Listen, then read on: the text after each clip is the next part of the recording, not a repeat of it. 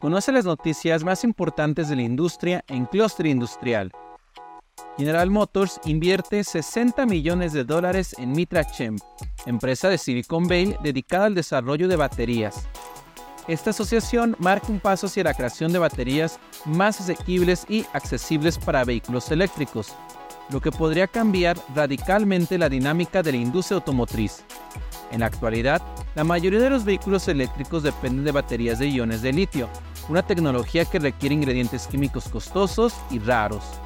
Sin embargo, Mitra Chem ha centrado su atención en el fosfato de hierro y litio, una alternativa prometedora que se destaca por su abundancia, menor costo y ventajas en términos de sostenibilidad. La unidad india de Hyundai Motor comprará la planta Talegaon de General Motors, lo que permitirá a la automotriz estadounidense salirse del país y a Hyundai aumentar su producción anual hasta un millón de unidades. La firma surcoreana dijo que tiene la intención de actualizar la infraestructura existente en la planta y comenzar a fabricar sus modelos en el año 2025.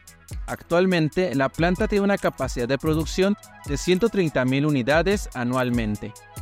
El sindicato United Auto Worker votará para autorizar la huelga contra General Motors, Ford y Stellantis ante la falta de avances en las negociaciones para un nuevo convenio colectivo el sindicato está demandando un aumento gradual salarial de hasta 46% durante los próximos cuatro años, además de otras demandas, como la inclusión de sus trabajadores en las plantas de producción de baterías para vehículos eléctricos. La industria de moldes y troqueles en México tiene la mirada puesta en un futuro de crecimiento acelerado. Se anticipa que, en los próximos cinco años, este sector duplique su manufactura, superando los 500 millones de dólares en valor, gracias al nearshoring y al impulso de la industria automotriz en su transición hacia la electromovilidad.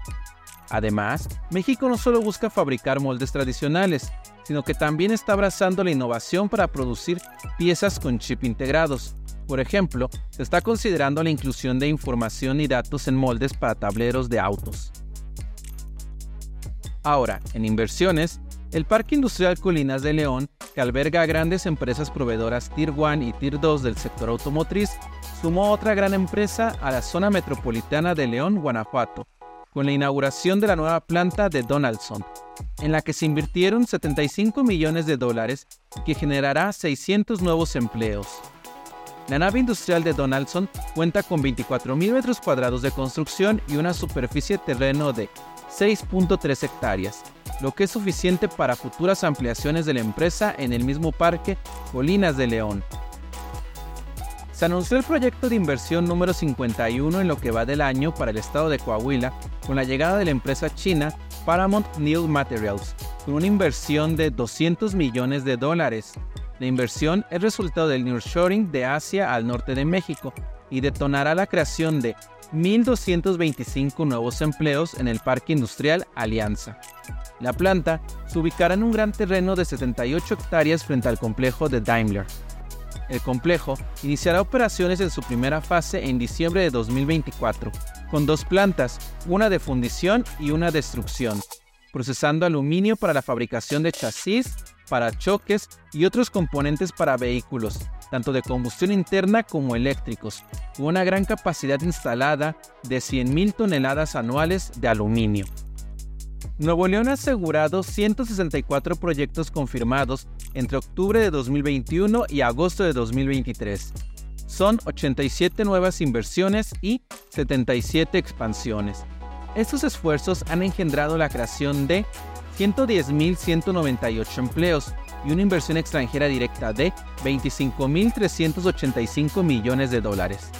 El gobernador del estado expresó su optimismo, anticipando que las nuevas empresas que provienen de la India impulsarán la inversión extranjera por encima de los 30 mil millones de dólares este año. Nuevo León ha emergido como un epicentro de electromovilidad y tecnología, atribuyendo su éxito a la seguridad, conectividad y mano de obra altamente calificada. El gobernador de Nuevo León subrayó que el 48% del nearshoring en América Latina se dirige a este estado. Para finalizar, te informamos y con datos acumulados de enero a julio de 2023, las armadoras del Bajío han producido un total de 1.022.605 vehículos ligeros. Estos datos provienen del registro administrativo de la industria automotriz de vehículos ligeros de la INEGI, los cuales fueron procesados y analizados por la plataforma B2B del sector director automotriz. Con estas cifras, la región que incluye a los estados de Aguascalientes, Guanajuato y San Luis Potosí supera por más de 336 mil vehículos a la suma de las armadoras del norte del país, que han producido 685 mil vehículos entre enero y julio de este año. En el desglose por estados, Directorio Automotriz compartió que el estado de Guanajuato ha acumulado 457.236 unidades producidas de enero a julio, mientras que Aguascalientes le sigue con 343.300 unidades, y finalmente San Luis Potosí ha producido 222.069 unidades. Si deseas conocer estas u otras noticias, síguenos en redes sociales como Clustre Industrial.